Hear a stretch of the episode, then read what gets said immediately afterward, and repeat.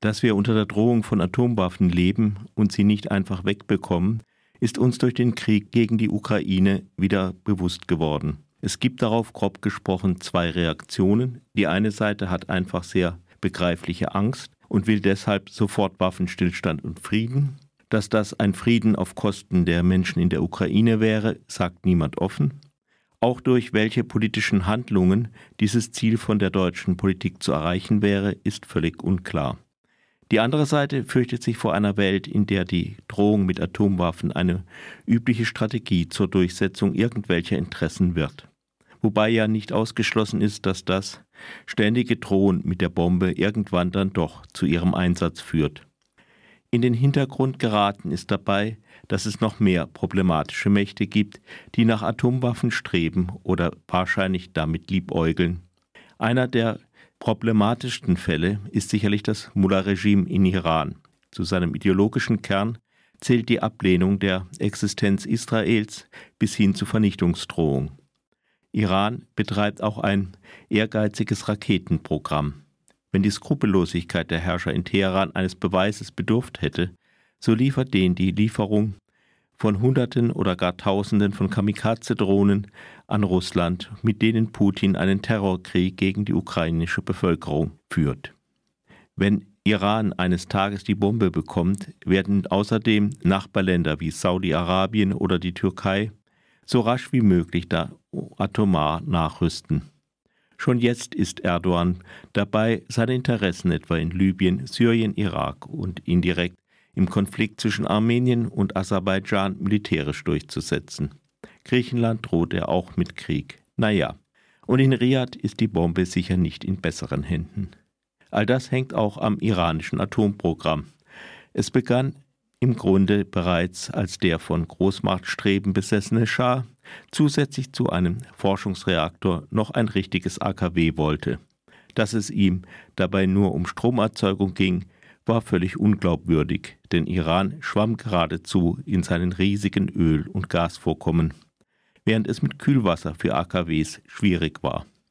Trotzdem beschloss die Regierung von Helmut Schmidt, dem Schah sein AKW zu liefern. Durch die islamische Revolution stockte der Bau des Kraftwerkes in Bushehr. Der Revolutionsführer Ruhollah Khomeini erklärte Atomenergie für unislamisch.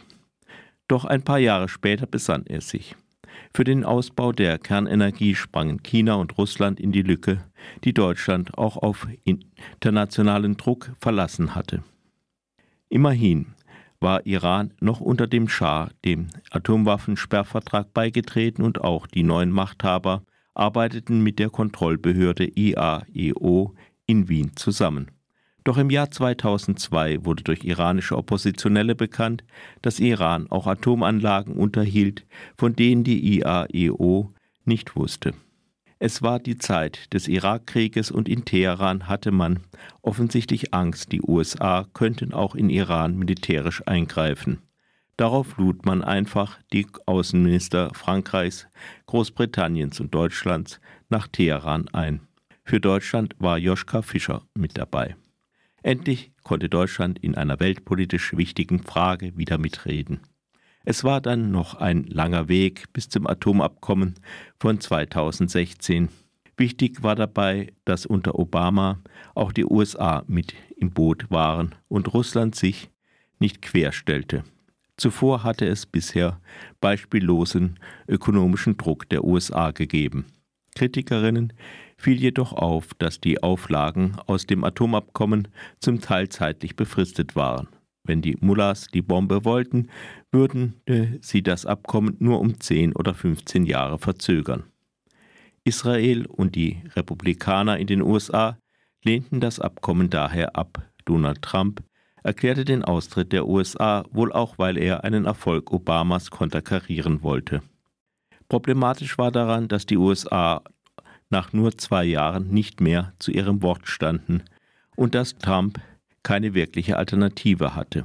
Die von ihm wieder verhängten Sanktionen schadeten den Mullahs zwar, konnten aber weder zu ihrem Sturz noch zu ihrem Umdenken führen. Im Gegenzug fuhren die Mullahs die Urananreicherung wieder hoch. Im Grunde war das Atomabkommen 2016 bereits auf dem Prinzip Hoffnung gebaut. In 10 oder 15 Jahren würde Iran nicht mehr das gleiche Land sein. Irgendwelche Reformer würden das Regime etwas entideologisieren und sich in Zusammenarbeit mit dem Westen vor allem auf wirtschaftlichen Fortschritt statt auf die Verteufelung von Israel, die Zwangsverhüllung von Frauen und pure Gewalt stützen. Es waren dieselben Illusionen, die es lange im Verhältnis zu einem immer autokratischeren Russland gab und die es vielleicht noch immer gibt. Wandel durch Handel, vertrauensbildende Maßnahmen, Dinge, die bei einem gewissen Typ von Regime einfach nicht funktionieren, die aber seltsam gut mit den kurzfristigen ökonomischen Interessen Deutschlands bzw. deutscher Firmen harmonieren. Nachdem die Reformbewegung bereits erst unter Khatami und dann 2009 nach der umstrittigen Wahl von Ahmadinejad das zweite Mal gescheitert war, war das schon im Jahr 2016 reichlich blauäugig. Was wir heute sehen, ist nur das nackte, brutale Regime. Die Reformer sind nicht nur kaltgestellt, sie haben auch die Unterstützung durch die Massen verloren. Doch ohne Hoffnung auf einen Wandel macht auch eine Erneuerung des Atomabkommens mit dem jetzigen Regime wenig Sinn. Es bleibt die Hoffnung, dass es vorangetrieben von vielen Frauen nun eine zweite Revolution in Iran gibt, doch dass sie siegen, ist keineswegs sicher, wenn das Regime mit der gleichen flächendeckenden Brutalität wie in Kurdistan im ganzen Land zuschlägt, wird vielleicht auch dieser Widerstand unterdrückt, wie so manche zuvor. Immerhin, der Widerstand war noch nie so breit und kompromisslos. Wenn er scheitert, stehen wir allerdings auch in der Atomfrage ohne rechte Handlungsalternative da. Sanktionen von der Stärke wie sie Hillary Clinton seinerzeit auf den Weg gebracht hat, sind kaum noch möglich, weil Russland, China, Indien und die Türkei wohl nicht mitmachen werden. Der Westen sollte es auch nicht wieder mit einem militärischen Eingreifen versuchen, nicht in Iran und auch nicht sonst wo. Der angegriffenen Ukraine zu helfen ist notwendig. Einen Weltpolizisten sollte es aber nicht geben.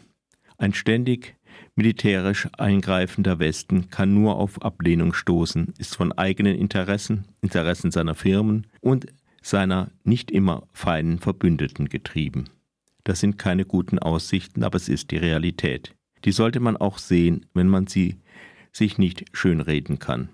Immerhin, es gibt diese große feministische Bewegung in Iran, die die Mullahs durchschüttelt. Es gibt auch in anderen Ländern ähnliche Bewegungen, zum Beispiel in Sudan, in Myanmar und so weiter.